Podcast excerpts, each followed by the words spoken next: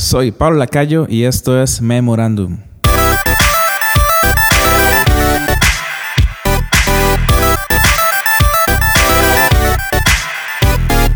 Esta es una serie de conversatorios que vas a estar teniendo con diferentes amigos que son músicos, pero antes de eso son personas que he podido conocer y que son mis amigos. Así que hoy empezamos con Fran Gómez. Así que Fran, muchísimas gracias por estar acá. Gracias a vos, Paulito. Qué bueno poder dirigirnos a todos eh, estas, estas personas que nos escuchan y que tanto amamos sin haber visto sus rostros ni una sola vez. Creo que, eh, bueno, tenemos una lista de preguntas y temas que quisiéramos abordar, pero para mí la primera pregunta es, ¿de dónde nace ese gusto musical?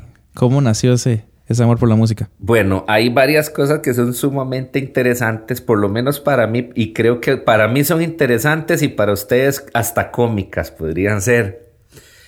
En mi familia no hay más músicos. Ni antes ni después de mí, de mi nacimiento, no hay más músicos. Yo estoy igual, yo estoy igual. Solo tengo dos tíos, supuestamente, que tenían un grupo que se llamaba Los Peleches. Qué bueno, buenísimo nombre, por cierto. bueno, y entonces eh, es interesante porque no fue como, vamos, no hay una vena artística ahí en, mis antepasados. Eh, pero bueno, desde muy chiquito presenté mucho interés por la música.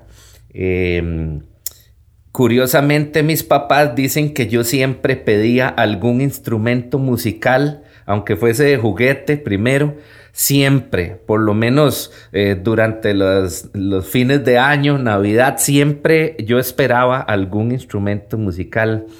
Y, bueno, eh, de ahí comenzó todo y claro que me topé con mis super papás, que ellos siempre me impulsaron, ¿verdad? Con esto. Yo en Navidad pedía buses. Buses. Pero soy músico. no terminé como chofer de bus. Qué bueno. ¿Y por qué la batería? Bueno, e, esa es otra, esa es otra cosa, vamos a decir un poco cómica. Todo el que me conoce bien sabe que mi instrumento musical favorito es la guitarra eléctrica. Yo siempre digo, yo soy músico desde antes de nacer. Pero a partir de los ocho años ya comencé a tocar instrumentos, primero, bueno, la rama de la percusión, eh, y luego ya pues comencé un poco con profesores y claro, me gusta muchísimo la batería, ha sido mi instrumento por más de, no sé, 35 años o más. Y también pues todo lo que es percusión latina y étnica es mi pasión, pero la guitarra eléctrica es mi instrumento favorito. Eh, de hecho, escucho más música de guitarristas que de bateristas. Y hablo más de música con guitarristas que con bateristas, curiosamente. Ok, súper interesante. Y ahora sí, la pregunta es, ¿cuándo fue que inició ya el servicio de Dios tocando batería? Bueno, fue como, vamos a ver, em, yo diría que ya venía desde muy, muy chiquito eh, con, esa, con esa noción de los, de los sonidos percutivos y demás. Pero cuando llegamos por primera vez a, una, a una congregación, lo primero que cautivó mi atención fue una batería roja, color rojo que había en la plataforma.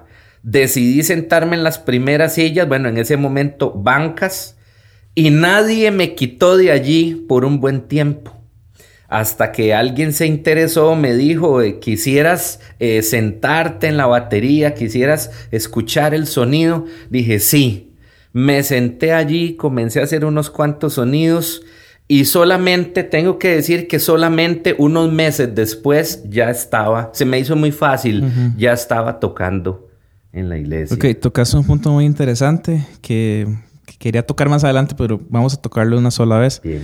¿Qué tanto sentís ese, ese hueco eh, de paternidad entre los músicos de hace un tiempo para atrás y, por ejemplo, mi generación? Por ejemplo, yo me acuerdo que eh, a mí me encantaba el piano. Me encantaba cuando tenía, yo inicié a tocar cuando tenía 14. Y como a los 12, 13 años me gustaba ver como algunos eventos ahí donde yo vivo y veía a los músicos, a los pianistas, pero eran inalcanzables. Era un asunto que no los pude ni volver a ver porque ya me, me hacían unos ojos. ¿Qué tanta brecha hubo en ese tiempo para usted? Fue parecido. Realmente en mi caso he escuchado otros casos donde, donde fue muy fácil encontrar un mentor, ¿verdad? Y demás. En mi caso fue parecido. No, no fue muy fácil. No fue muy fácil. Tuve que comenzar como solito a escuchar cosas. Eh, una de mis pasiones, voy a contarles acá esto, eh, una de mis pasiones es la radio. Escuchar la radio. De hecho, no solo escucharla, sino hacer un poco de radio es una de las cosas que más me gusta. Y me ha, me ha dado Dios la bendición, la oportunidad de hacerlo y me gusta muchísimo. Entonces lo que hacía era poner la radio y con mis baquetas, uh, tocaba en las sillas, en los sofás de la casa, en libros. ¿En qué año era eso? Ay, Vamos, eh, Porque digamos, pensando, mientras sí. el año, pensando en eso, no existían tantas herramientas como ahorita. Yo me acuerdo que yo inicié a tocar y era con los libros de Minor, el pastor Minor siciliano no había YouTube, o por lo menos yo no tenía internet en mi casa, entonces todo era radio y todo era esos, esos libros, folletos de volúmenes del Pastor Minor. Yo diría que podía ser como en el 85. Ahí sí, ahí, ahí, no existía nada, ahí no había nada. entonces era mucho la radio y copiar lo que escuchaba. Y así comenzó todo. Entonces desarrollabas un poco más el oído ¿verdad? La capacidad de, copiar cosas, de asimilar eh, el ensamble, para decirlo de alguna manera. Entonces, así, así comenzó todo. Era, era, es y ojalá y no lo sea. Luego, eh, difícil buscar un mentor o alguien que te ayude. Sí, si fue muy difícil, hoy no es tan fácil, esperemos que mañana sea mucho más fácil, porque esta es un área en la que creo que tenemos que crecer como músicos, saber que esto fue concebido no para competir, sino para compartir. Y es que algunos músicos piensan, ¿y si le enseño? Y resulta más hábil que yo, y luego yo me voy a quedar sin mi trabajo y él lo va a tomar. Algunas personas piensan. Yo creo que ahí es, ahí está algo que me dijiste al principio, bueno, fuera de, esa grabación, me dijiste algo que se me quedó y es de que hay que vivir la música y no de la música. Entonces, si yo vivo la música, realmente voy a poder compartir, porque al final la música es un arte nada más, no es una competencia. Si yo vivo de la música, sí voy a tener como ese... Exacto. la tendencia a estar compitiendo siempre. Exactamente. Pero vivir la música es otra cosa. Vivir la música tiene que ver con 24/7. Vivir de la música posiblemente tiene que ver con un horario definido, tus metas económicas, y, pero eh, tengo que decir que veo y, también lo he vivido yo. Eh, eh, a las personas que viven la música los veo plenos. A quienes tratan de vivir de la música los veo en congojas y pasando duros, duros trabajos muchas veces. Tengo dos preguntas que para mí son muy importantes.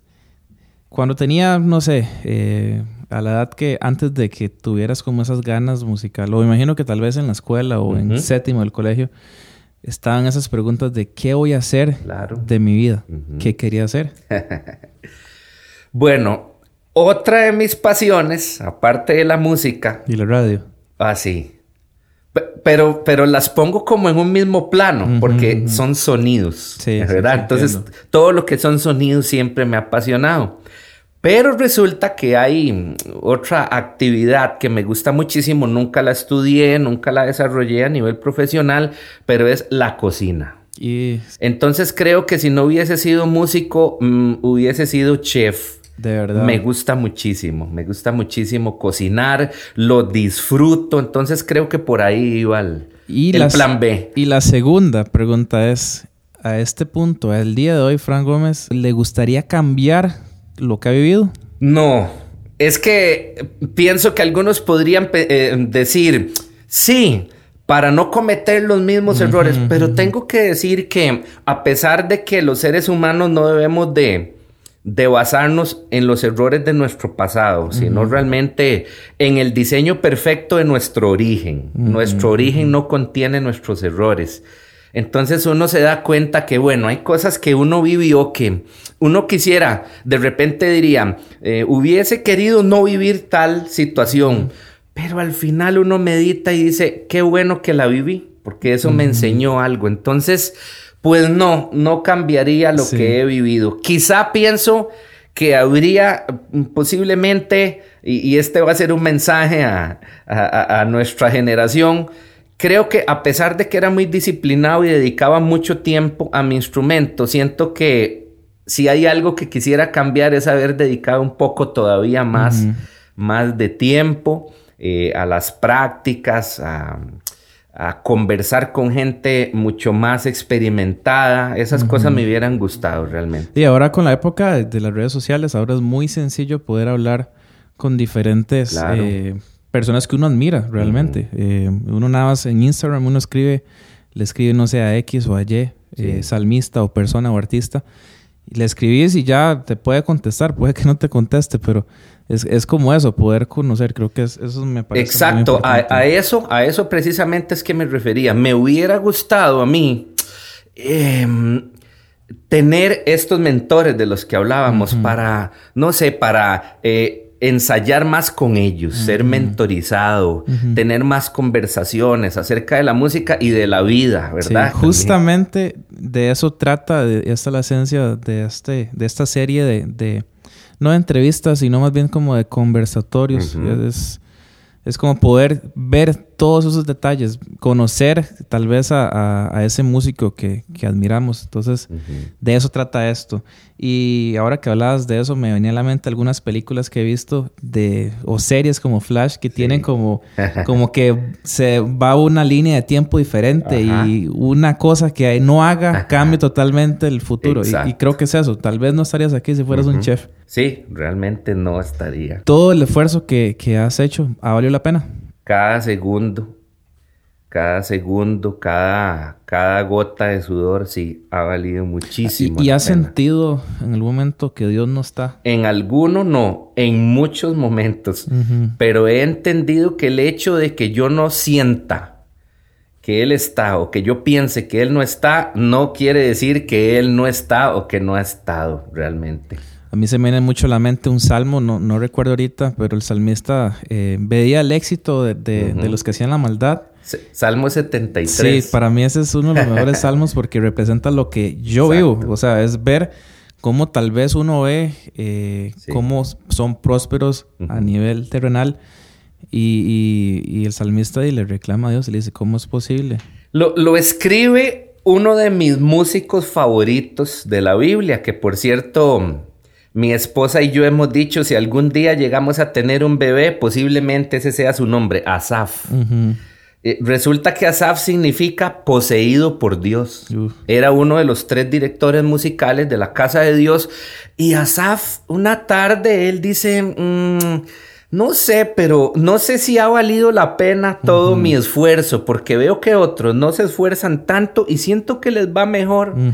Y, el, salmo se vuelve un poco gris, pero como a la mitad del salmo eh, aparece la frase que lo cambia todo. Dice Asaf, pero entrando en la presencia de Dios entendí todo lo que está pasando. Todo, entonces, sí, es un salmo súper interesante. Y lo que más me gusta es que a veces hay personas que quieren presentar al ministro como perfecto, eh, casi inhumano, una cosa de cómics.